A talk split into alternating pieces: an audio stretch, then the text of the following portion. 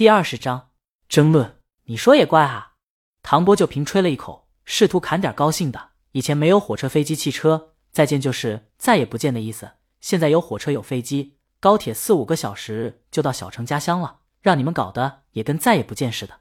张富宝说：“现在人都忙，见面是方便了，可见面时间没有了。俺家离这不远，坐高铁俩钟头。俺走的时候，你们都说要经常聚一聚，可俺结婚的时候就唐波去了。这要不是他又到了京都，这一辈子怕是见不到了。哥儿几个尴尬，他们有的是大学同学，有的住在一起认识的，还有是经常在一起演死尸，处处感情了。在一起的时候感情还行，可一旦分开，就渐行渐远，渐无书了。”不知道放开了哥，长亭外，古道边，芳草碧连天。在歌声浅吟低唱中，他们离别的情绪更重了。唐波的情绪也低落下来。他看了看周围的兄弟，看了看小程，举起绿棒子：“谁谁放歌呢？这不是添堵的吗？”放歌的兄弟觉得这歌挺应景的，这气氛到这儿了，不听不大合适。呸！老朱，你他妈净搞事儿！不过这歌是挺应景的，这一会儿功夫把几个兄弟的眼眶都红了。他问老朱：“这什么歌儿？怪好听的。”老朱说：“张导新电影的主题曲。”哎，老唐，你不是还去张导剧组跑了个龙套，当了个什么？他记不大清了。张导给个正脸就不错了。唐波把手机拿过来：“谁唱的？我听这嗓音怎么有点熟悉？”鲤鱼啊，唐哥。唐波惊讶：“哟呵，张导这宣传片主题曲，把这尊大神都请出来了。有阵子没听过大魔王唱歌了。”我还是他粉丝呢，他不甘心了，看了一遍 MV，电影里不知道，至少这 MV 里没他。他失望之余，把手机还给老朱，信口说了一句：“这景儿取的都是园区的景儿啊，他们常年在影视城厮混，什么地儿的景儿一看就知道。”老朱去拿手机，忽然唐波把手机抽了回去，又拖进度条看了一遍。我去，兄弟们抬起头，怎么了？唐波记起来了，前几天他在影视城拍广告。遇见张导助理舒哥时，他们应该就在拍着 MV。那保姆车里的就是李鱼喽。那上了车的江阳，亏了，亏了！唐波悔得直拍大腿。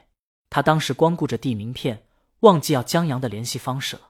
李鱼虽然是歌手，可这娱乐终归是个圈。这要是搭上这条线，就是偶尔演个 MV，那也能让兄弟们多点油水。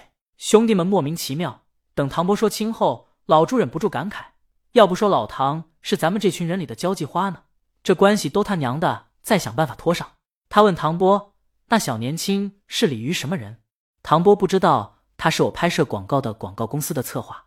老朱琢磨：李鱼姓李，他姓江，应该不是亲戚。哎，他八卦起来：“哎，会不会是李鱼的男朋友？”唐波觉得他真敢想，李鱼的男朋友会去一个广告公司当策划，他觉得或许是朋友什么的。唐波说。他策划的广告创意不错，策划的橡胶制品广告，就我跟你们说挺骚的那个。等广告播出以后，你们看看，我觉得我在里面演的不错。橡胶制品广告，几个人马上想到了那种粉红暧昧的风格。老朱不解，就老唐这身材还能拍橡胶制品的广告？要去也是我去吗？滚！唐波一甩头发，等广告播出，你就知道为什么是我了。他还等着江阳打电话通知他呢。深夜聚会散去，江阳和李清明坐上霞姐的车。霞姐，你没喝酒吧？霞姐说她喝酒过敏。李清明喝的稍微有点多。上车以后，他靠在江阳肩膀上翻动着手机。这一天过后，网上关于他复出的消息热度不减。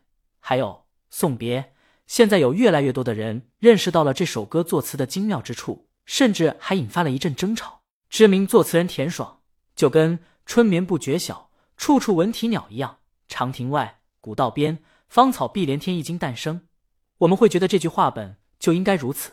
它诞生之前，它诞生之后，好像就不该被更改。翻译中有个词儿叫信雅达，这首词何尝不是对送别的信雅达？